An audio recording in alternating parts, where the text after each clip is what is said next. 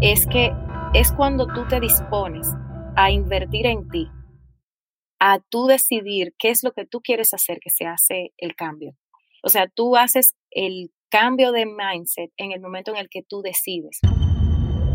Eso es, nos cambiaron los muñequitos. Hoy conversamos con Patricia Luciano y hablamos sobre cómo encontrar tu voz, cómo encontrar tu mensaje. Comencemos.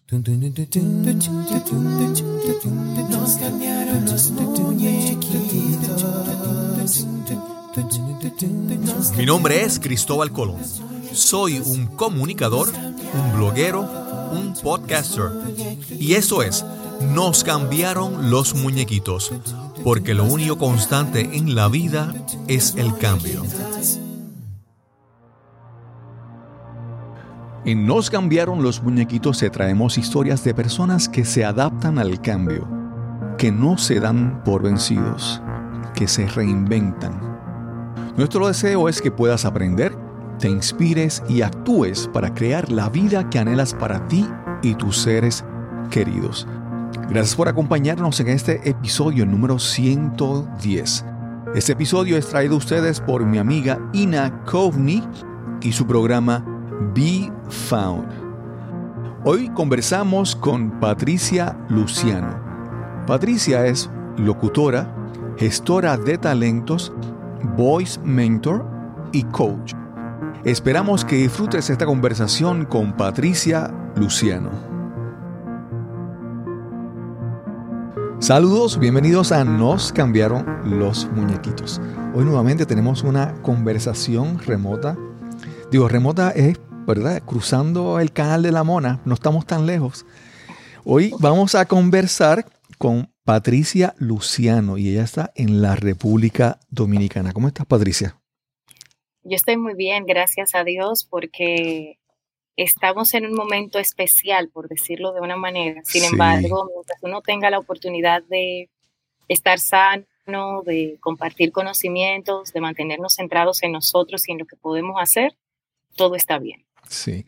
Ah, algo que me brinda la oportunidad este podcast es que he tenido la, pues, la oportunidad de conocer y compartir con personas que son profesionales de los medios de comunicación. Patricia es locutora, entre otras cosas, que vamos a hablar sobre eso ya mismo. Y yo que soy un, un aspirante a vivir de la voz, pues me siento honrado de poder compartir con estas personas eh, en este caso con Patricia, y aprender de ella. gracias, gracias por la invitación y para mí es un honor y, me siento muy honrada y contenta de poder compartir contigo. Esa es la realidad. Patricia, tú naciste en la República Dominicana. Háblanos un poquito sobre, sobre tu historia, sobre tu origen. Mi origen es muy particular porque yo nací en República Dominicana hace unos añitos, no hay que mencionar nombres. claro. No es necesario. Pero la realidad es que cuando mi historia va muy ligada a la historia de mi carrera, porque yo como que la parte de la infancia fue una infancia normal, no fue ni, ni sumamente feliz, ni sumamente traumática, sino más bien normal, por decirlo de alguna manera. Sí. Entonces, eh, donde comienzan los cambios importantes en mi vida es a partir de los 16 años, cuando mi papá pierde su, su entrada económica más importante y cambia todo para nosotros. O sea, nosotros pasamos de tener una estabilidad económica donde yo tenía todas mis necesidades cubiertas, a de repente encontrarme con que no se sabía con qué yo iba a ir para la universidad, no se sabía cuál era la manera en la que mi papá iba a pagar tal o cual cosa. Entonces, eso fue muy determinante para mí porque me hizo levantar cabeza muy temprano. Sí, sí. Digo muy temprano porque quizás hay gente que empezó a trabajar a los ocho años, a los nueve, pero para mí, que yo venía en una burbuja desde que nací hasta los 16, de repente encontrarme con la realidad de, ah, no, espérate, es que el dinero sí vale y hay que hacer cosas y tú tienes que, que hacer esto o aquello, de repente fue algo que a mí me, que a mí me, digamos, me transformó. Claro. Entonces, eh, mi papá se negaba en ese tiempo. Mi papá era la figura autoritaria en mi casa y mi papá se negaba completa y absolutamente a que yo trabajara antes de, de terminar la, de terminar la universidad. Sin embargo, no se pudo manejar así porque económicamente la carrera que yo empecé estudiando era publicidad. Y ahí hay un paréntesis. Yo quería estudiar comunicación. Pero mi papá, que venía de un régimen eh, político en mi país que había pasado y conocía, y etcétera, cuando yo hablé de eso, pensó en que yo lo que quería era ser periodista de investigación, que no me dejó estudiar comunicación, me dijo que no. Y yo entonces entré a estudiar publicidad. Pero cuando la carrera empezó a demandar económicamente de una forma en la que no pudimos sostenerla más, entonces yo tomo la decisión sin decirle nada a mi papá y me cambio a comunicación otra vez o mejor dicho, me cambio a comunicación. Y al cambiarme a comunicación, entonces ya yo podía trabajar y podía generar mi propio dinero para poderme sostener y no ser una carga. Y entonces ese cambio en mi dirección hace que toda mi carrera y toda mi vida cambiara completamente. Ok, ok. Y entonces, continúa, empezaste, mencionaste que estabas estudiando y empezaste a conseguir trabajos para poder ayudar. ¿Qué, ¿Cuáles fueron esos primeros trabajos con, con que comenzaste? Mira, el primer trabajo realmente que yo empecé, yo intenté hacer algo como de promotoría. Aquí en República Dominicana se le dice promotora a las chicas que están en los supermercados o en distintos lugares que ofrecen como muestras. Sí, promoción de productos y todo eso, sí. Yo lo intenté, duré solo un día, no lo soporté. un solo día. Sí, no, no lo aguanté. No lo aguanté porque yo soy muy inquieta, pero hay cosas y casos. Y en ese momento, la estructura, el, o sea, el, esquema de ese trabajo en ese momento, yo, no, yo no pude conectar con él, así que lo dejo. Okay. Este, semanas después, me llamaron para entrevistarme para un call center. Me contratan en ese call center y como que una semana después me contrataron en otro call center. Entonces yo comienzo a, a trabajar en dos call centers y estoy en la universidad. Dejo el primer call center, me quedo con el segundo, ahí digamos que hago carrera, es decir, duré como tres o cuatro años trabajando en esa empresa, crecí ahí adentro, llegué a trabajar fuera del call center y ya salí de ahí para trabajar en una tienda física, o sea, empecé como que en esa parte. En un momento determinado, pierdo ese trabajo y entonces cuando pierdo ese trabajo, eh, Temporalmente llego a trabajar en un gimnasio como, como recepcionista. Mientras estaba haciendo eso, este, pues obviamente yo seguía estudiando y seguía tocando puertas. Ahí a nivel de comunicación yo logro, este, ahí yo logro conectar con, con una oportunidad eh, donde yo pasé, o entré, mejor dicho, a trabajar a un programa de televisión eh, casi en calidad de pasante, por decirlo así. O sea, yo, no era, pasante como tal, o sea, yo sí, yo trabajaba, o sea, me pagaban y eso, pero mi posición era como la más bajita dentro del departamento de producción de este programa de televisión. Sí. Eventualmente salgo de ahí y entonces me convierto en la asistente de producción en un canal de televisión. Ya ahí entonces ya mi, mi carrera comienza a tomar forma. Paralelamente a eso yo estaba tocando puertas. Entonces, ¿qué pasó? Que yo había logrado generar para mí una, una oportunidad en un programa de televisión para hacer un segmento de cine, porque en ese entonces yo lo que más disfrutaba en el mundo era ver películas y conocía, o sea, yo sabía de cine como poca gente. Ya no, que ahora he cambiado un poquito el formato, me gusta el cine todavía, pero ahora me gustan otras cosas. Pero en ese momento yo era fanática de la lectura y del, y del cine, pero del, de libros la gente nunca le ha gustado. Ahora es que la gente como que yo siento que tiene esa pasión por, uy, leo y, y hay clubs de lectura y demás, pero en ese momento no había. Mm. Así que ese no era el enfoque. Por lo tanto, yo pido que me dejen hacer una, un segmento en un programa de televisión, pero yo era tan tiesa, tan poco natural, y honestamente yo no respondía en ese momento como a los cánones que, que aparentemente se estaban buscando y entonces me, me sacan a las tres semanas. Okay. Me sacan a las tres semanas, o sea, me piden, me dicen, mira, realmente, no sé qué cosa, gracias, bye. Eh, yo duré un año fuera de la televisión en ese momento. Empiezo a tocar puertas en la radio. ahí se me abre una puerta para trabajar en un segmento de un programa de radio y me quedo un tiempo. Y entonces ahí comienzo todo esto paralelamente con la producción de televisión. antes, perdón que te interrumpa, ese primer trabajo en radio que decías que tenías un segmento, ¿qué tipo de segmento? ¿Noticias, hablar de música o, qué era lo que hacías en, ese, en la radio?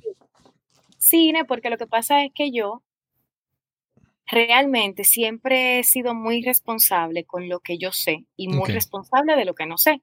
Y en ese momento de lo que yo sabía mucho era de cine. Si tú me preguntabas, yo siempre sabía cuál era la película que iba a venir, okay.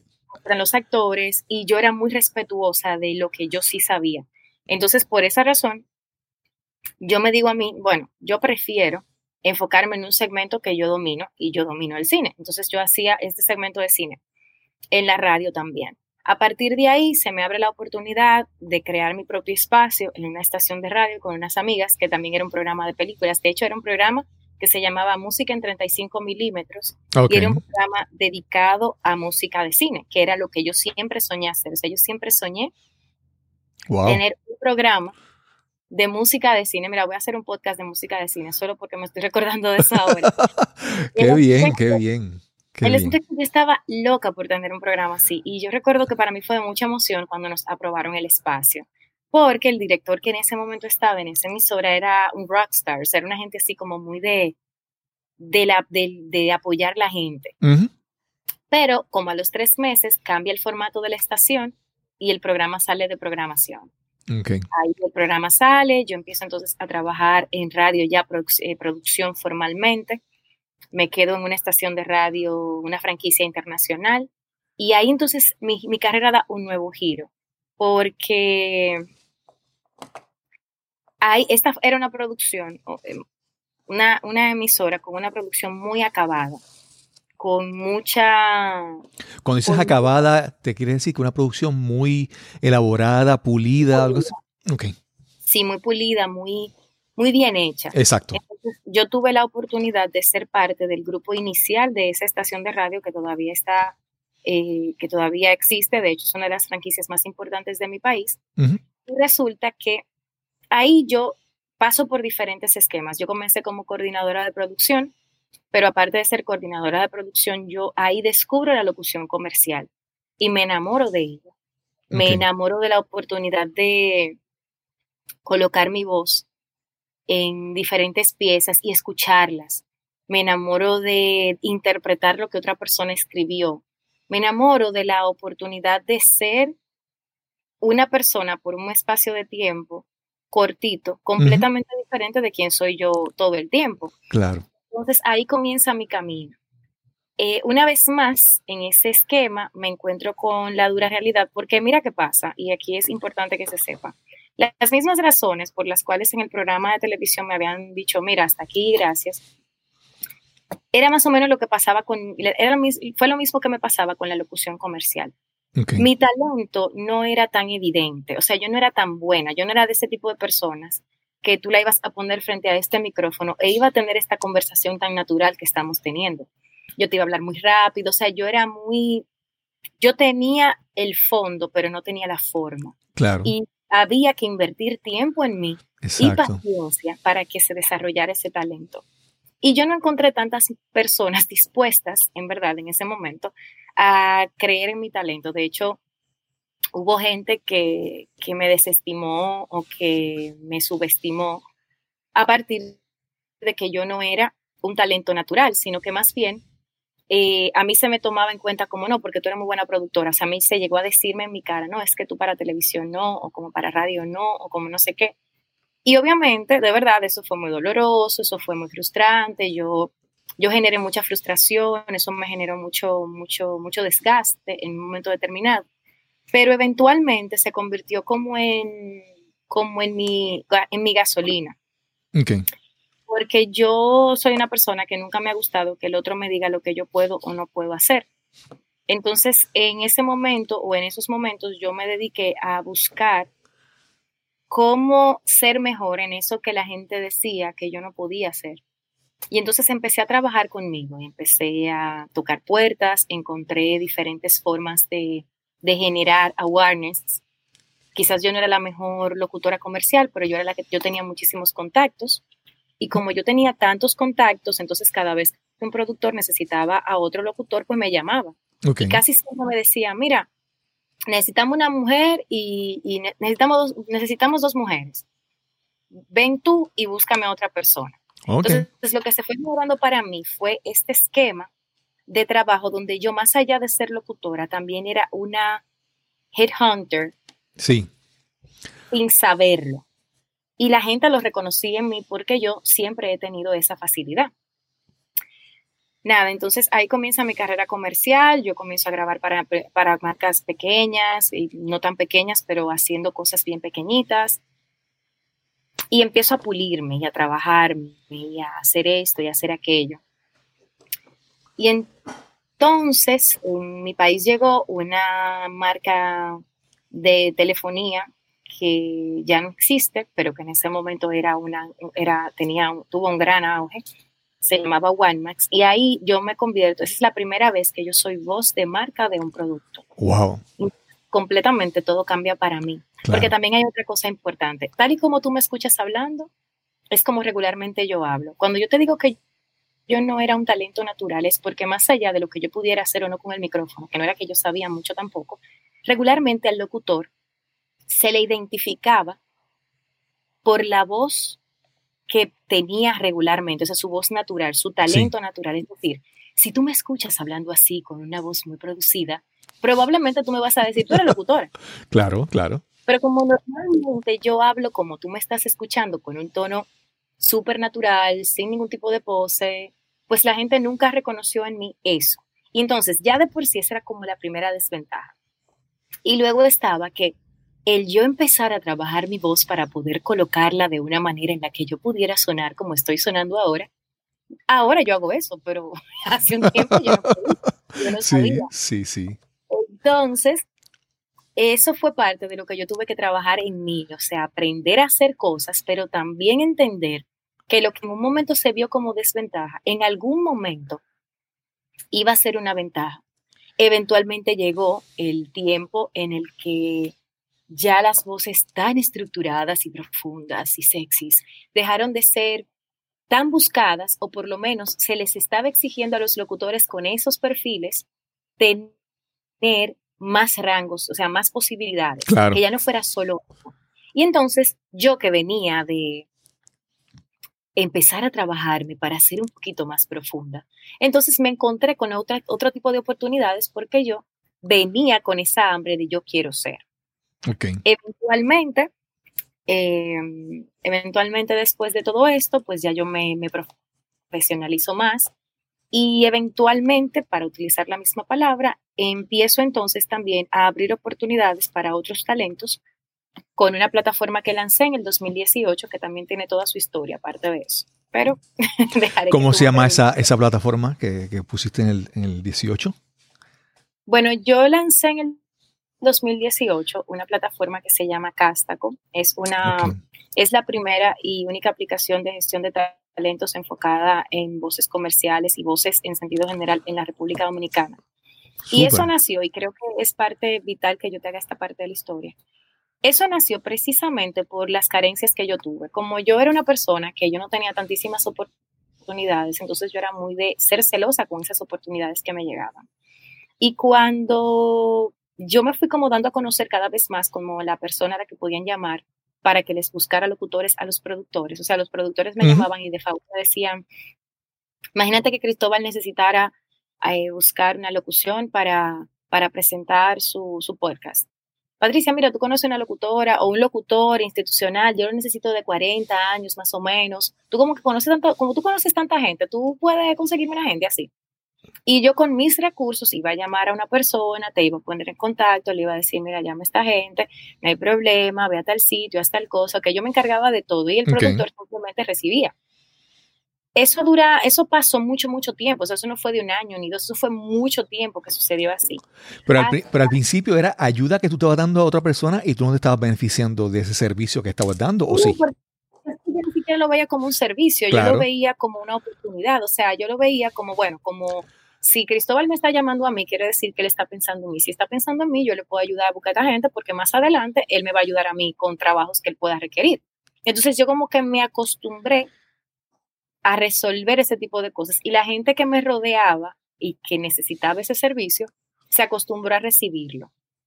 Hubo uno de esas personas, que es mi amigo Papolo Sonoro, Miguel Pumarol, en República Dominicana, él es músico, y él tenía su estudio de grabación aquí en República Dominicana, y él siempre me pedía gente, y siempre también me apoyaba a mí. Y en una de esas él me dijo, mira, Patricia, yo realmente quisiera ya que esto sea formal. Yo quiero ya que tú como que mires a ver cómo tú vas a hacer que esto sea rentable, porque yo no quiero que esto sea un favor.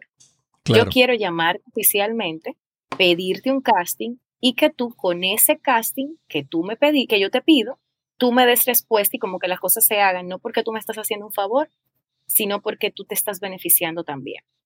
Eso fue en el 2016. Realmente para mí eso fue un reto porque para muchas cosas yo soy la mejor negociante. O sea, yo si tengo que sentarme contigo a negociar para cualquier otra persona, yo soy muy buena para eso. Pero cuando se trata de mí misma, a veces soy muy buena, pero para ciertas cosas no lo soy tanto o, no lo, o no lo he sido tanto. Y en ese momento para mí era un poco retador porque estamos hablando de un gran amigo que me había apoyado muchísimo. ¿Cómo yo te voy a cobrar por eso? No, caramba, claro que no. pero, pero las peticiones empezaron a subir y yo empecé a, realmente a necesitar ya ver cómo yo le iba a encontrar la vuelta a esto. Eh, a finales del 2016, recuerdo como si fuera ahora, él me llamó para coordinar, no, un productor, otro productor eh, llamado Beto, mi amigo Beto, me llama y me dice, mira, yo necesito eh, ocho personas para grabar la campaña de tal marca. Tú eres una, necesito que me busques por lo menos siete más. Así que yo armo un grupo de WhatsApp con siete personas y yo y el productor. Se arma el proyecto, se termina el proyecto y yo luego cierro el grupo. Pero en, este caso ya, ya estabas, conseguiste trabajo para siete personas. Así es. Sí que es más carga conseguir las siete, las siete personas que el trabajo tuyo, vamos a decir así, porque está aumentando el volumen. Sí. Pues entonces una semana, como, no, una semana, no, como un mes y medio después, él vuelve a requerir otra vez una, una ayuda igual, como de, mira, otra vez necesito que sean como siete personas, tú eres una, búscame seis personas más. Ahí yo creo el grupo otra vez, pero esta vez lo dejo vivo. Okay. yo hago la gestión y entonces ahí se me ocurre, bueno, yo lo que voy a hacer es que yo voy a poner castings por WhatsApp. Entonces yo le voy a mandar a la gente las, o sea, voy a hacer, yo, yo creé una estructura de cómo era que yo lo iba a manejar. Empecé a customizar esos castings, empecé a trabajarlo de una manera muy específica y como ya yo tenía una parte que es la más retadora, que es el contacto dentro de las agencias, pues que eso ya era un trabajo que yo tenía años haciendo sin saber que lo estaba haciendo, pues era muy fácil ya simplemente dar el salto. Así que yo creo el grupo, y empiezo con estas personas. Ellos empezaron a decirle a otras personas y esas otras personas empezaron a decirle a otras personas. Yo llegué a tener en ese grupo de WhatsApp, digamos que unas 170 personas. ¡Wow! Y yo le creé una estructura, hacíamos reuniones, creé además, eh, aparte de las reuniones, creé conversatorios donde por ahí pasó Mario Filio, que es un mexicano con muchísima experiencia y es la voz de, de él es la voz, perdón, de del rey Judien en Madagascar. Ok. es la voz de Ralph el Demoledor, la voz de Will Smith, por decirte algunos. Okay. Eh, por ahí pasó Simone Fogiel, que es una coach y locutora con más de 30 años de experiencia, porque fueron unos conversatorios que se hicieron a través del mismo WhatsApp, es decir, con toda una estructura donde el talento, es decir, el invitado, eh, respondía por notas de voz a las preguntas por escrito que las personas les hacían. Y ellos mandaban las notas de voz y yo les daba la palabra. O sea, así como que si ahora hiciéramos un Zoom, pero en ese momento yo no tenía Zoom, yo tenía un WhatsApp. Y yo lo hice por WhatsApp. Lo hicimos con ellos dos, lo hicimos con Alejandro Vargas de TNT, lo hicimos con Yavá, lo hicimos con, me falta gente, con Santiago Duarte, que es la voz de, en este momento es la voz de Telemundo, pero en ese momento era la voz de Warner Channel. Em, me falta uno más, pero bueno, se hizo con cinco personas, así como nombres grosos, como diría claro, claro. Y en un momento determinado de ese año, yo viajo a Atlanta, al Bio Atlanta, cuando viajo al Bio Atlanta, que veo verdaderamente el esquema de colaboración, de crecimiento, de la emoción de ser parte de algo más grande que yo, es lo que me abre la mente de, wow, yo podría hacer algo más. Entonces, cuando, no sé en qué momento, pero después del viaje fue que yo dije, tú sabes que eso que yo estoy haciendo en el WhatsApp, yo lo voy a convertir en una aplicación. Así que yo hablo con alguien, esa persona me empieza a asesorar, porque yo, que mi original, mi plan original era, no, yo lo que voy a hacer es que le voy a pagar a alguien que me haga una aplicación y simplemente que se haga y que la gente me participe y ya está.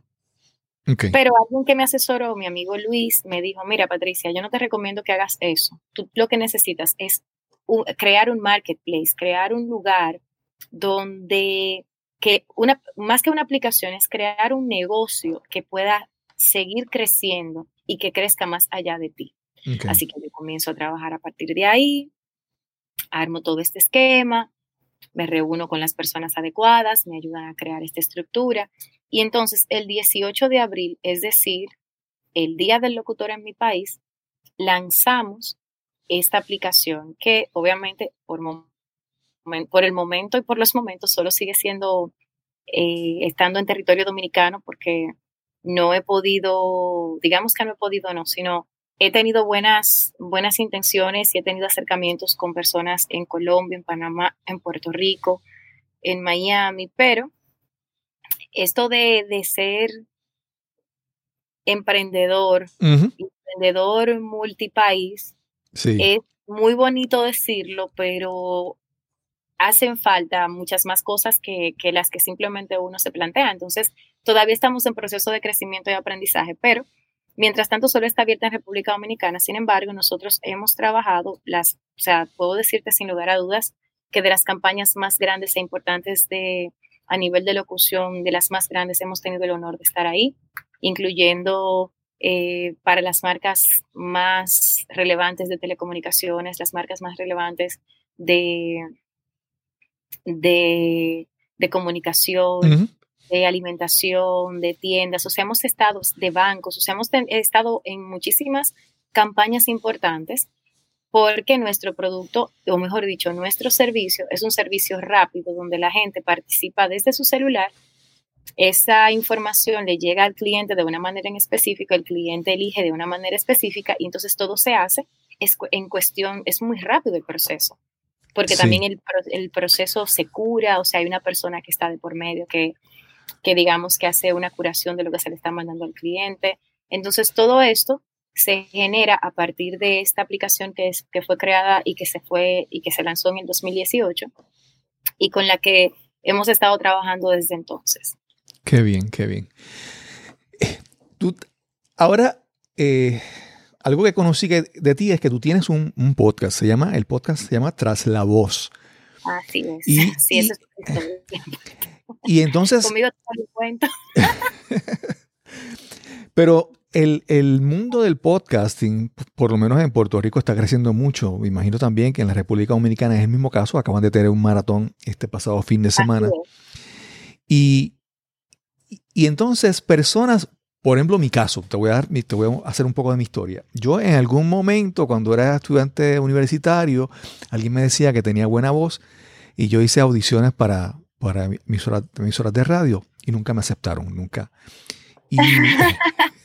Habría que ver qué fue lo que tú hiciste o dejaste de hacer, porque el tema con la voz es que no solo, no todo depende de la voz. Claro, claro. También depende, hay algunas cosas que también depende de, de tu delivery. Sí, exacto, exacto. Del manejo de una serie de cosas. Y, después más adelante, cuando ya eh, me gradué de universidad, y comencé a trabajar, una de las cosas que fue que fui a estudiar, tomé un curso de, locución de un locutor muy conocido en aquel momento en Puerto Rico. Y, o sea que yo veo que el podcast, el, podcast ha sido como, eh, eh, vamos a decir, cumplir con un deseo que nunca hice. Y digo, obviamente, con más experiencia, con otras cosas más, pero, pero hasta cierto punto satisfacer ese deseo de algún momento de que yo quería ser locutor. Entonces, con esto del mundo del podcasting, hay mucha gente que empieza, quiere hablar, ¿verdad? Y entonces yo creo que hay, hay dos extremos que, son, vamos a decir, eh, peligrosos en este mundo del podcasting, las personas que quieren utilizar la voz para comunicarse. Y el, el primero es las personas que, que piensan que tienen una voz horrible, que no, que la odian y que no pueden hacerlo. Y por otro lado, hay el otro extremo, la gente que no tienen una buena voz, pero se creen que tienen buena voz y hablan. Entonces, estas son las personas que se creen que lo saben todo o se creen que son buenos y no, no aprenden, no quieren aprender más. Háblanos un poco sobre estos dos casos, ¿verdad? Cómo tú, como profesional de la voz, de la comunicación, cómo tú enfrentas primero a las personas que, que piensan que no tienen buena voz y las personas que, vamos a decirlo de esa manera, las personas que no quieren aprender porque, porque piensan que lo tienen todo. Vamos a empezar con que yo, aparte de las múltiples cosas que hago, yo soy directora de una estación de radio aquí en República Dominicana que se llama EXA 96.9, la cual tiene o sea, es una franquicia de una cadena mexicana. Ok. Y eso también es parte como de mi formación profesional que me hace tener como esta visión 360 en todo lo que tiene que ver con el mundo de la locución. Mira, siendo yo una persona que vengo de tú no eres lo suficientemente buena, tu voz no, no se adapta, y sin embargo, y sin, sin, sonar arrogante, pero para que se entienda el punto que quiero dar a, a conocer aquí, y ser parte de las de grandes campañas nacionales e internacionales. Por ejemplo, en tu país, yo trabajé hace unos años atrás para, para Nescafé, yo trabajé en unas piezas. Okay. Y para otros productos, que ahora no recuerdo el nombre, pero fueron como tres o cuatro campañas que yo hice que eran para República Dominicana y Puerto Rico. Okay. Para poner un ejemplo pero también he trabajado cosas para España, he trabajado cosas para Estados Unidos, he trabajado, a mí me, me han colocado comerciales en la Mega, en Nueva York. Súper. Entonces, para venir de donde yo vengo y ser parte de la campaña de Navidad que destacó República Dominicana en el 2017, 2018, perdón, el 2018.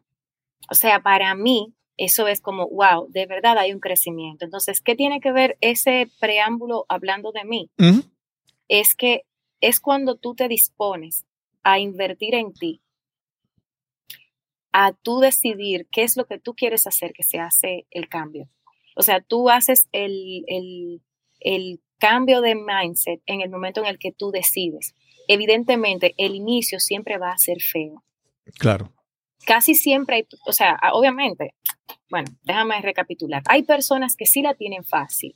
Hay personas que tienen un mejor amigo en tal lugar, un tío en tal otro lugar, un hermano en tal lugar, o sea, que les abren puertas. Pero esa no es mi historia ni la mía. A los que no nos toca tener esa historia, esa, o sea, yo vengo de esa, de cuando tú has aprendido que sí hay gente que tiene suerte, hay gente que sí tiene suerte, pero esa no tiene que ser tu historia, pero no es malo que esa no sea tu historia. No es malo que tu camino no sea recto, sino que tú puedas de repente ir coleccionando experiencias que entonces te van a llevar a un determinado lugar. ¿Y qué quiero decir con eso? Si yo hubiese tenido las cosas muy fáciles cuando yo decidí ser locutora y comunicadora y demás, porque luego también yo trabajé televisión mucho tiempo y he seguido trabajando televisión, o sea, todas esas cosas que en un momento determinado fueron como muy complejas y que se sonaban imposibles para mí, luego no lo fueron tanto, pero no lo fueron tanto porque yo decidí que no lo fueran. Obviamente le pedí a Dios todos los días, lloraba muchísimo, me frustraba, no sé qué, y hemos aprendido, obviamente, a cambiar el mindset y la forma de manejar las cosas, pero eso no quiere decir que esas experiencias no hayan aportado. ¿Por qué? Porque si yo quizás hubiese tenido el camino recto, a lo mejor hay cosas que yo no me hubiese motivado a hacerlas. Porque para yo crear Cástaco, tuve que pasar por momentos de frustración y de carencias. ¿De qué? De que yo sintiera lo que es tener miedo de perder un casting por no tener tiempo de salir de mi trabajo o por no poder llegar a tiempo. Ese era un mindset que solamente lo podía tener alguien que ha vivido esa carencia. Una persona que siempre ha tenido el camino fácil es decir, alguien a quien tú lo puedes llamar ahora y decirle, Patricia, tú puedes venir, mira que tenemos un casting y va a ser para un audiolibro y vamos a hacer tal cosa y que Patricia te diga, ah, sí, claro, yo voy para allá. O que simplemente te lo manda, ah, no, perfecto, yo te lo mando y todo está bien. Y aparte de que aunque ahora hay muchas facilidades de microfonía y demás en las casas, hace unos años eso no era así y no necesariamente también los estudios estaban tan dispuestos a recibir ese tipo de información. Entonces, y por información me refiero a esa, a que yo te mandara el audio sin que tú me dirigieras, bueno, ese tipo de cosas. Entonces, fue necesario mi camino para yo encontrar verdaderamente mi misión, que no era solamente lo que tenía que ver conmigo, sino lo que yo me convertía para otras personas. Y entonces, esto mismo pasa para ti. No es necesario el sonar de una manera determinada en el día de hoy, sino es lo que tú puedes hacer con la voz. Porque la voz tiene, mira, la voz es la manera de expresarnos más imponente que tiene el ser humano. Evidentemente, si tú tienes carencias como que no, no puedes hablar, etcétera, bueno, tú vas a encontrar la manera de comunicarte. Pero la voz, o sea, tu voz, la voz de Cristóbal Colón, punto, la de él, primero es única, porque para que exista tu voz, tienen que existir en tu cuerpo determinadas, o sea, en tu cuerpo existen determinados músculos y determinadas, eh, digamos, una forma que es lo que genera que tu voz suene de una manera determinada. Exacto. Puede ser que haya alguien que se parezca a ti, sí, pero nadie habla exactamente igual que tú. De hecho, la voz es como una huella digital. Okay. Entonces, ya de por sí eso puede ser algo que si tú lo miras de la manera correcta y le das el valor de la manera correcta, entonces tú puedes recibir el beneficio que tiene el tú tener esa voz que tú tienes. Y cuando yo entendí eso para mí, o sea, cuando yo dejé de mirar las voces más especiales y más locutoras que, que estaban a mi alrededor, cuando yo dejé de buscar eso, entonces me llegó de todo. Cuando yo dejé de, de tenerle miedo a mi potencial y dejé de querer encajar a la manera de otro y empecé a trabajar con lo que yo tenía. Claro, claro. Entonces, eh, el podcast sí tiene una ventaja que es que todo el mundo puede ser y todo el mundo puede hacer. Pero para que tú puedas hacer y puedas hacer, primero tienes que disponerte, que es otra cosa. Claro. Hacemos una pausa y regresamos inmediatamente a nuestra conversación con Patricia Luciano. ¿Alguna vez has pensado en tener tu propio negocio? ¿En tomar las riendas de tu futuro y ejercer como profesional independiente? A lo mejor lo has pensado, pero sientes que hay tanta gente haciendo eso en el Internet que no hay manera de entrar a un mercado que parece estar tan saturado. La respuesta es simple. No seas como los demás. En el programa Be Found de Ina Coveney descubrirás ese talento que te hace resaltar sobre la competición y aprenderás cómo ofrecer servicios que tus clientes están buscando ya. Y finalmente, trabajarás con un programador que creará tu página web profesional para que no haya duda de que tú eres el experto o experta que tus clientes han estado buscando desesperadamente. Para averiguar más sobre el programa BeFound, visita la página y toma el primer paso hoy. Recuerda, visita la página encuéntrateconina.com para que encuentres más información sobre el programa Be Found. Quiero enfatizar que aunque el programa Be Found de Ina Coveney es en inglés, Ina habla muy bien español y puede ayudarte aun cuando tengas algún tipo de dificultad en el idioma.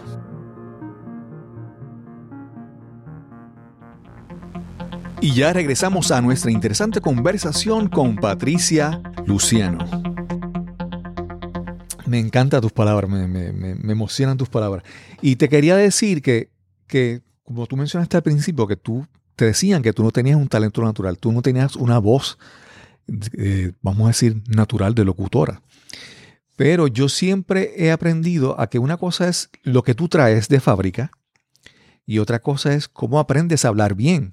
Y yo, yo, he escuchado muchos podcasters eh, que tienen, mencionaste por ejemplo Pat Flynn. Pat Flynn tiene una voz, no es una voz, puede ser para una persona, puede ser hasta desagradable, pero es como tu voz, que es única, que es quien tú eres, como mencionaste, cómo tú aprendes a hablar bien, a utilizar esa voz bien, para que la gente te entienda. Y de repente, a mi entender, yo no sé si tú opinas lo mismo, de repente ya la voz se vuelve más que, que, que, ese, que esos tonos, sino el mensaje también se involucra, se envuelve en, en, tu voz. Y entonces ya tú, no, ya tú no distingues si una voz es fea o bonita, sino la escuchas porque, porque te la necesitas escuchar. No sé si me entiendes bien. Sí, porque lo que pasa es que al final, eh, por ejemplo, Pat, y no solo con Pat pasa, de hecho en los, los hay muchas personas de los gurúes que ahora son gurúes en distintos ámbitos que no tienen esas voces tan imponentes ni tan fantásticas que uno, que uno suele esperar. Sí. Pero como ahora estamos enfocados en, entre comillas, lo natural, pues todo pasa. Pero ¿qué es lo que ellos sí son muy buenos? Ellos son muy buenos generando hambre, generando impacto. No tienen las mejores voces quizás como uno está acostumbrado, pero sí tienen el mejor manejo que pueden tener con esa voz. Exacto. O sea, y, y, ahí es donde está verdaderamente el truco del asunto. Tú puedes tener la mejor voz, pero si tú no sabes generar emociones, si no sabes acercar la gente o hacer sentir verdaderamente que tú estás ahí, pues definitivamente la gente no va a conectar contigo porque ya pasó de ser solo la voz lo importante, sino lo que yo te hago sentir con ella. Ni siquiera soy yo lo importante, sino lo que yo te transmito. Si realmente yo quiero que tú sientas que de verdad este es el momento de tú lanzarte y hacer lo que tienes que hacer, tú tienes que sentirlo, no porque yo lo exagero, sino porque todo mi cuerpo te lo comunica. Qué bien. Y entonces ese es el verdadero truco de cualquier persona que quiera generar un impacto con, con su voz y con su delivery, que tiene que creérselo, pero no es creérselo de me voy a creer esto porque tengo que creérmelo, sino meterse en la novela, claro. verse el personaje y hacer que funcione. Súper, súper. No, y, y, otra, otra cosa importante, mencionábamos estos podcasters famosos. El asunto es que mientras más tiempo ellos dedican a practicar su, su talento, ¿verdad? su habilidad, su, su trabajo, que es hablar en un podcast, mientras más tiempo trabajan, la práctica va a perfeccionar, les va a mejorar. Y entonces, eh, en el caso de, de, de, de Pat Flynn, que tiene un podcast hace muchísimos años, él tiene tanto tiempo acumulado en experiencia y cada, cada tiempo que dedica a seguir practicando es tiempo para mejorar, que eso es un, un gran beneficio. Sí, eh, lo que pasa es que también el podcast, yo creo que una de las grandes cosas que ofrece el podcast es que le quitó el poder a las personas que creían que solo aquellos que habían estudiado para hablar frente a un micrófono podían hablar frente a un micrófono. Claro.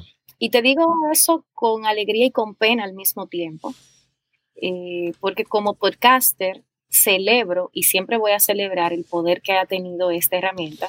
Como locutora formada, no puedo evitar sentir un poco de, digamos, de angustia, porque un gran poder conlleva una gran responsabilidad y a veces el, el, hecho de que tú tengas la, la oportunidad de tú poder hacer lo que tú quieras, te da el derecho y asumes ese derecho para hacer lo que tú quieras. Y no siempre eso es lo mejor, porque no siempre la gente sabe manejar esa responsabilidad. Y con eso no quiero que se entienda que no estoy de acuerdo con la libertad de expresión, todo lo contrario, yo soy pro libertad de expresión. Pero la verdad es que uno es pro libertad de expresión hasta el momento en el que uno se da cuenta de cómo esa libertad de expresión eventualmente hace daño, claro, claro. genera malestar. Y, y, entonces ahí es donde entra como esa línea delgada, fina, ese, ese espacio gris, donde tú digamos que quieres, aspiras a un mundo mejor, pero también aspiras al libre albedrío de la gente. Y no puedes tener, no siempre vas a tener las dos cosas al mismo tiempo, sino que tú tienes, eh, digamos que la oportunidad de de ser diferente y de hacer lo que tienes que hacer con lo que tienes a la mano, pero no siempre vas a encontrar con que el otro lo hace. Entonces, ¿qué ha pasado? ¿Qué es lo que yo entiendo? Que el, el poder de tu voz no tiene que ver en este momento solo con la voz, sino, repito y resalto, con lo que tú puedes lograr hacerme sentir. Puede ser que tu voz no sea la más grave, porque regularmente las personas sienten mejores, se sienten más atraídos con las voces que son más graves, porque hay una, hay una tendencia y es algo que viene del, desde, o sea, desde cómo nosotros percibimos las cosas, que las voces más graves suelen tener mayor impacto desde el punto de vista de que se sienten más serias, es decir, más formales y son más creíbles. En cambio, las voces que son más agudas suelen percibirse más brillantes, más alegres, más optimistas, pero también menos creíbles, dependiendo del mensaje. Los gurúes de la voz lo que recomiendan es que tú dentro de tu discurso sepas utilizar los distintos tonos para tú generar el impacto, para tener brillo, pero también tener profundidad. Pero eh, la realidad es que en este momento lo que las mayorías lo que la mayoría de las personas está, ah, están haciendo eh, con el tema del podcast y con el tema de, de ser speakers y, y hablar frente a grandes audiencias y demás, es buscar ese punto medio donde tú utilizas tu voz de la mejor manera sin sonar forzado ni engolado. Porque incluso, y yo te lo puedo decir así, tú tienes que conocer personas que hablan todo el tiempo como si tuvieran un micrófono en la garganta. Sí, sí, sí. Entonces, para ti es como que, caramba, o sea, esta persona está hablando conmigo o está hablando frente a un micrófono. Uno, de verdad, yo no conecto con eso. O sea, yo conecto contigo porque estás hablando conmigo. Y por eso es que la tendencia a escuchar voces como la tuya y la mía está en crecimiento pero es nuestra responsabilidad, y ahí sí esto es importante, es tu responsabilidad, Cristóbal, hacer que tu voz sea la mejor voz que pueda ser.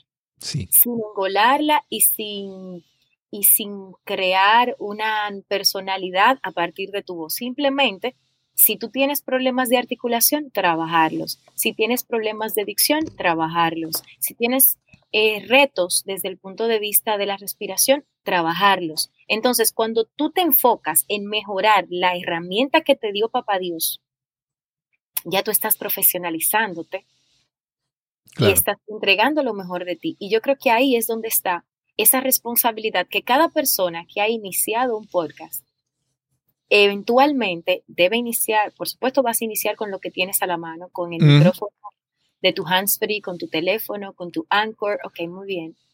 Pero digamos que a los seis meses tú no deberías seguir sonando como la misma persona que inició hace seis meses, sino que ya tú deberías sonar más natural. Deberías sonar con la respiración más pausada. Deberías saber hacer pausas. Deberías tener el poder de no tener que leer todo.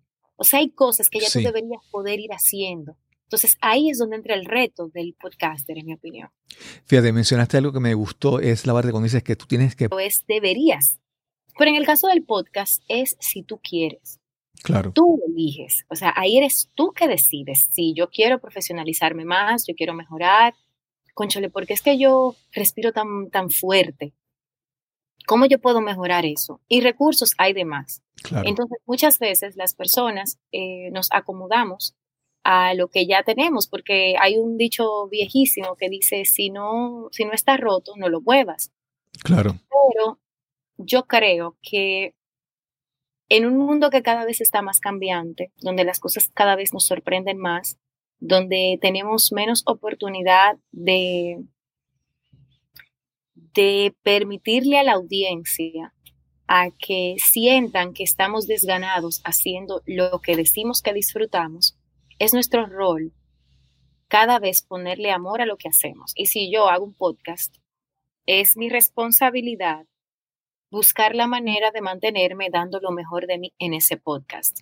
Eso no quiere decir que yo voy a estar con el síndrome del impostor en la espalda diciendo, es que tengo que arreglar esto, es que le voy a cambiar la portada. No, porque no tiene que ver con forma tiene que ver contigo, o sea, no tiene que ver con la forma externa, sino contigo y con tú comprometerte cada vez con dar lo mejor de ti cada vez. Exacto. Y si notas que hay algo que no está bien, es decir, wow, Cristóbal, es que yo siento que, que yo tengo eh, un tema con mi articulación, porque cuando yo hablo casi no se, no se entiende lo que yo digo, porque la boca casi yo no la muevo. Okay.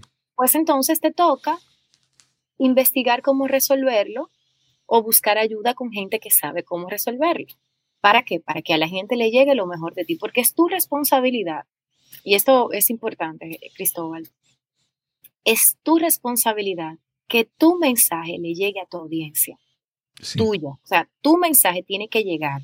No importa la buena intención de, no, es que yo quería decir tal cosa, pero no se oyó bien porque yo, no sé, no, no articulé bien, no sé, tuve temas con mi dicción.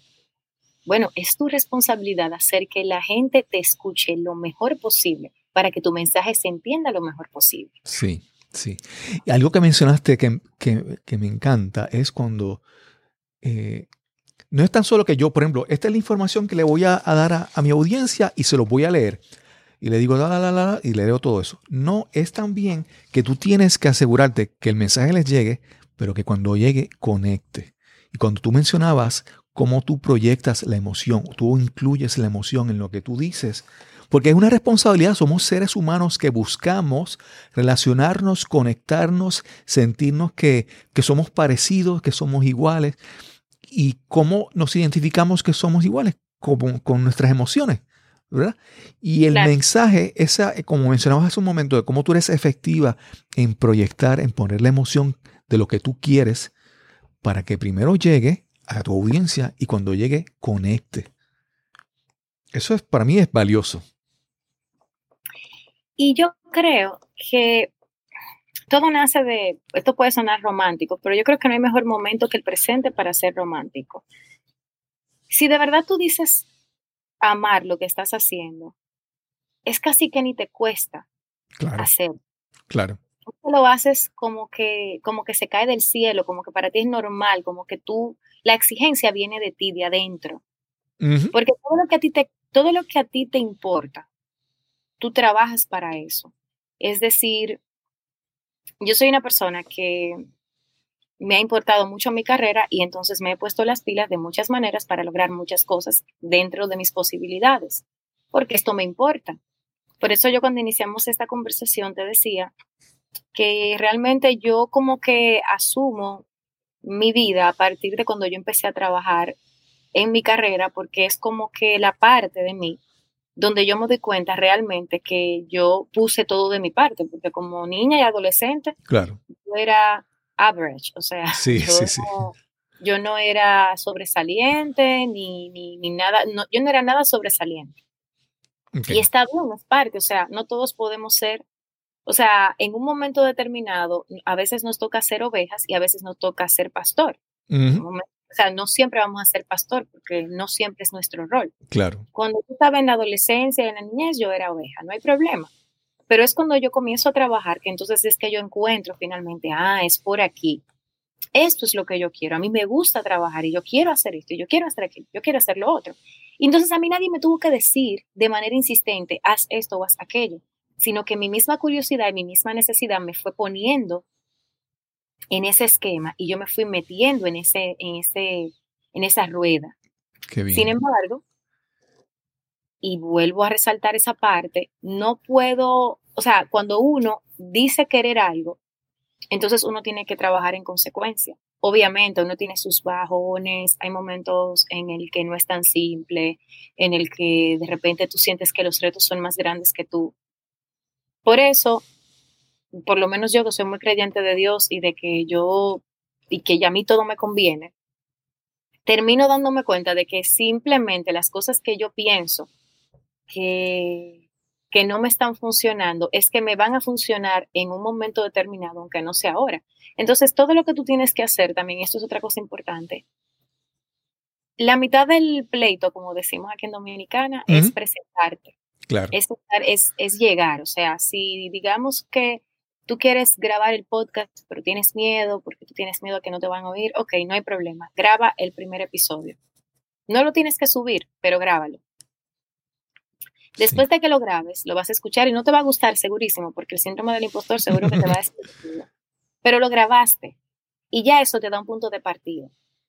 Y si tienes que repetirlo, lo puedes repetir. Ahorita mencionabas la lectura. A mí me encanta el tema de que hay gente que prefiere leer el, completamente todo lo que va a decir.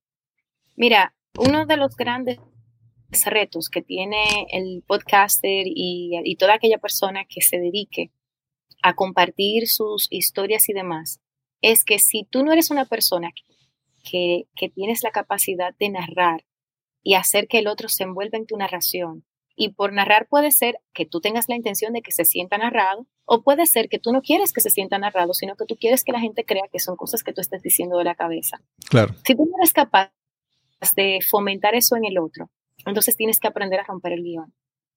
Y romper el guion es tener tu guion, tener tus bullets, tener todas tus informaciones, pero no necesariamente leerlas, sino compartirlas. Hablar, compartir eso que está ahí, romperlo, voltearlo, decirlo de otra manera para hacerlo lo más tuyo posible. Y eso va a ir generando una conexión importante con tu audiencia. Sí, sí. Patricia, hablar contigo hoy ha sido para mí, obviamente, yo imaginaba de lo que íbamos a hablar desde el punto de vista de todo tu conocimiento técnico y tu, conocimiento profesional de tu, de tu carrera. Pero eh, hablar contigo y ver tu, como mencionabas, el mindset, tu mentalidad, tu filosofía de, de vida y de trabajo, pues me encanta, ¿verdad? Y, si pudiéramos hablar de algún libro o algún mentor o alguien en tu vida que tú piensas que ayudó a moldar quien tú eres, que te ayudó mucho en tu vida a cambiar, ¿qué pudieras mencionar? mencionar?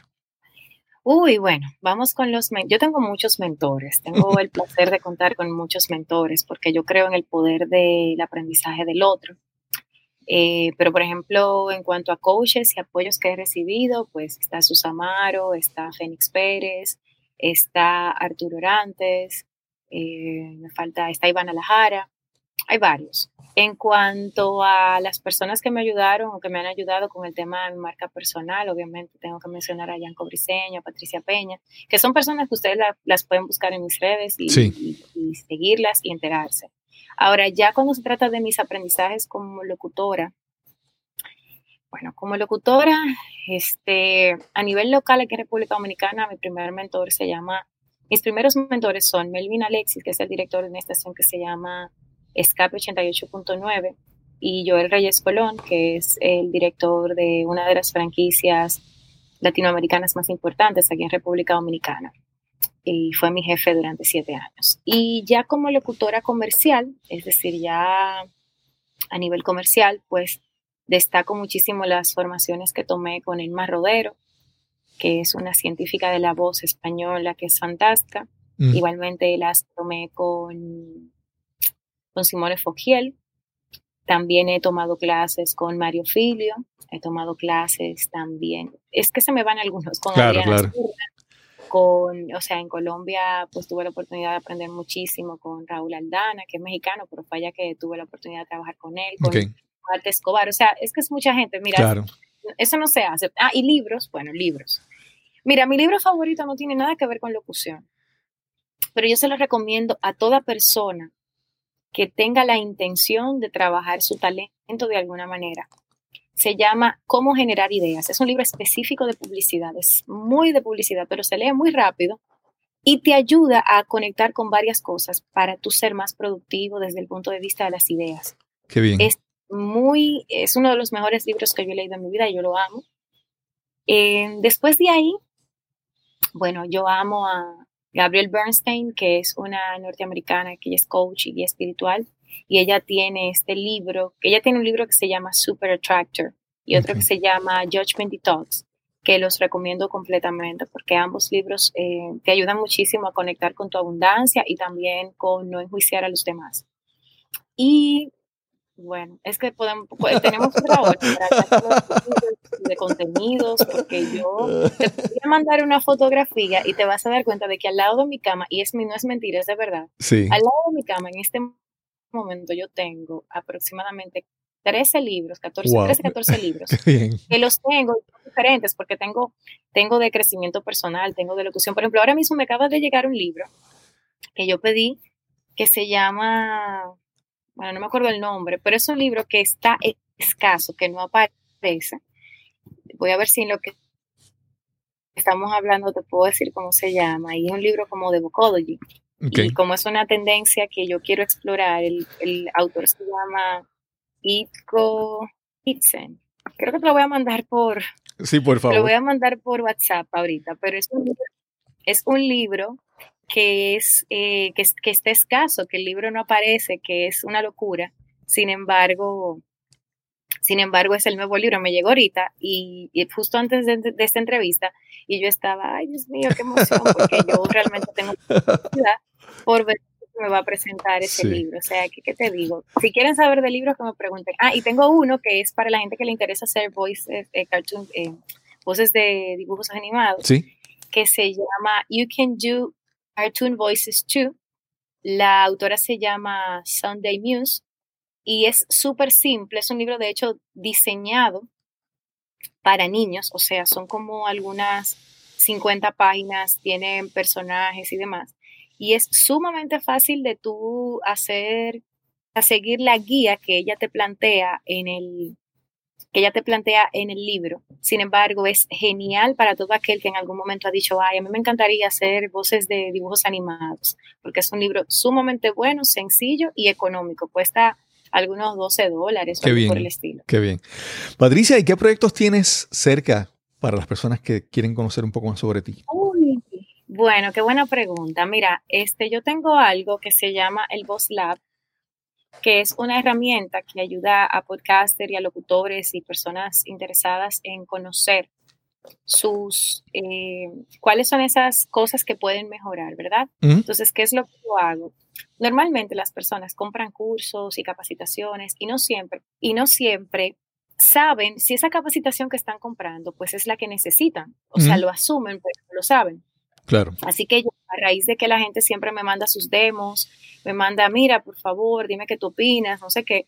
Yo creé este servicio donde lo que yo hago es que, por ejemplo, em, te doy una especie de, o sea, te, te, mando unos textos o te mando unas guías a, partir del, área que te interesa a ti.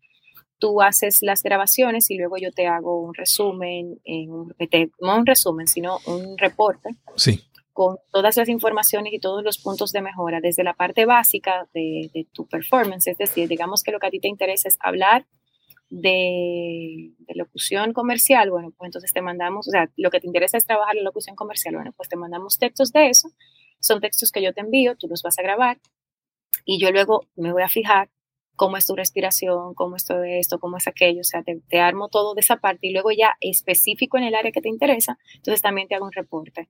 Qué bien próximamente eh, voy a estar abriendo el batch otra vez porque el, el eh, yo no lo tengo abierto todo el tiempo, sino que yo lo abro cada dos o tres meses. Yo lo lancé eh, y de hecho voy a lanzar próximamente también una versión gratuita que puede ser que para cuando salga este episodio ya esté disponible. Una versión gratuita donde tú mismo puedes, digamos que hacer el ejercicio. Obviamente, en el caso de que ya decidas trabajar conmigo, pues eso te va a incluir incluso si a las primeras personas que lo adquieran la oportunidad de, que tengamos una sesión de trabajo donde podemos revisar esos puntos de mejora que tú entiendes que tiene que hacer. Qué bien, qué bien. Y también próximamente vamos a tener una masterclass que yo te puedo pasar los datos cuando ya, estén, cuando ya esté disponible. Sí, por favor. Donde vamos a estar trabajando dos cosas. Uno es el storytelling, porque eh, la gente también está como muy enfocada en trabajar su storytelling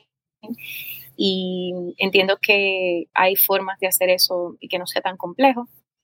Y lo otro es, pues, uno específicamente de castings, es enfocado en casting, en casting no solo comercial, sino casting en sentido general, con las distintas herramientas e informaciones que eso pueda tener para ti. Libro que te decía ahorita se llama Principles of Voice Production o los principios de la producción de la voz y fue escrito por Ingo Titze. Ese libro, literalmente, yo lo compré como en 100 dólares. O sea, que para que tú entiendas, no, porque es para que tú entiendas, o sea, yo lo compré en 98 dólares, o sea que si lo encuentras por ahí, eres amante de la voz, ya sabes, es una joya. Wow. Eh, muy recomendado, no aparece, quedan como cuatro en Amazon. Wow. Eh, de hecho, sí, aquí dice que quedan, ah, no, dice que quedan 10. Ok, ok. 10 a ese precio. Sí, 10 a ese precio. wow. Patricia, ha sido ha sido súper excelente conversar contigo. Eh, me mencionas que te pueden conseguir también en tu página que es patricialuciano.com. Y en tu podcast. Sí, ahí pueden encontrar, ahí pueden encontrar, sí, ahí pueden encontrar este, artículos de interés, igualmente en mis redes sociales, Patricia Luciano, yo siempre estoy subiendo contenido de valor. Mi podcast es dedicado a voces, a la voz, a la comunicación y todo lo relacionado con, el, con la persona que desarrolla este tipo de carreras y que le interesa seguir desarrollándolas y creciendo y aprendiendo, ya sea un podcaster, un locutor, un comunicador, alguien que esté interesado en empezar o alguien que de repente ya tiene un tiempo que se salió y quiere volver. Entonces puede encontrar mi podcast en todas las plataformas digitales como Tras la Voz. Qué bien, qué bien. Patricia, de verdad, realmente eh, yo pensé que esta, que esta conversación iba a ser pues hablar con una locutora de aspectos técnicos. De Y me ha encantado conocer tu, tu trabajo, pero también conocer los pensamientos, la personalidad detrás, detrás de todo ese trabajo. Y me encanta, me encanta eh, todo lo que hemos conversado. Y espero que también la audiencia que lo escuche también le haya encantado. Bueno, yo realmente no puedo estar más agradecida y feliz eh, de que tú me hayas tomado en cuenta. Te agradezco muchísimo que hayamos hecho esta, hayamos tenido esta oportunidad y confío plenamente en que muy pronto la invitación me la vas a devolver cuando yo bien, pueda qué bien. para que podamos hablar acerca de tu proyecto y de tus nuevos proyectos y que podamos ahí compartir algunas, algunas eh, digamos que contrastes de cómo se manejan las cosas y todo eso. Porque yo creo evidentemente que es importante uno estrechar lazos con las personas que hacen lo que uno también hace, porque eso nos permite, como dice, como dice mi amiga Patricia Peña en su podcast, ser más fuertes juntos. Así que bien, te qué la invitación y pronto te estaré contactando para que hagamos esto posible para nosotros en Traslados. Gracias, gracias Patricia. Y sin más que añadir, nos encontraremos entonces en el próximo episodio de Nos cambiaron los muñequitos. Hasta la próxima. Quiero agradecer a Patricia Luciano por participar, por acompañarnos en este episodio, por esta interesante conversación que espero que haya sido de gran provecho para ti que me escuchas. También quiero agradecer a mi amiga Ina Kovni por el auspicio en este episodio. Te recuerdo que la sigas en las redes, en Facebook, en Instagram y en especial en su canal en YouTube. La consigues con Ina Coveney. Ina Recuerda que si disfrutaste este episodio, por favor, compártelo en las redes sociales. Si no estás suscrito aún y disfrutas de este episodio, por favor, suscríbete en cualquier plataforma de podcast donde tú escuches contenido de audio. Y si quieres dejarnos algún comentario, alguna observación, alguna sugerencia, recuerda escribirnos al correo electrónico info arroba info arroba cristobalcolón.net y sin más que añadir, nos encontraremos entonces en el próximo episodio de Nos cambiaron los muñequitos. Hasta la próxima.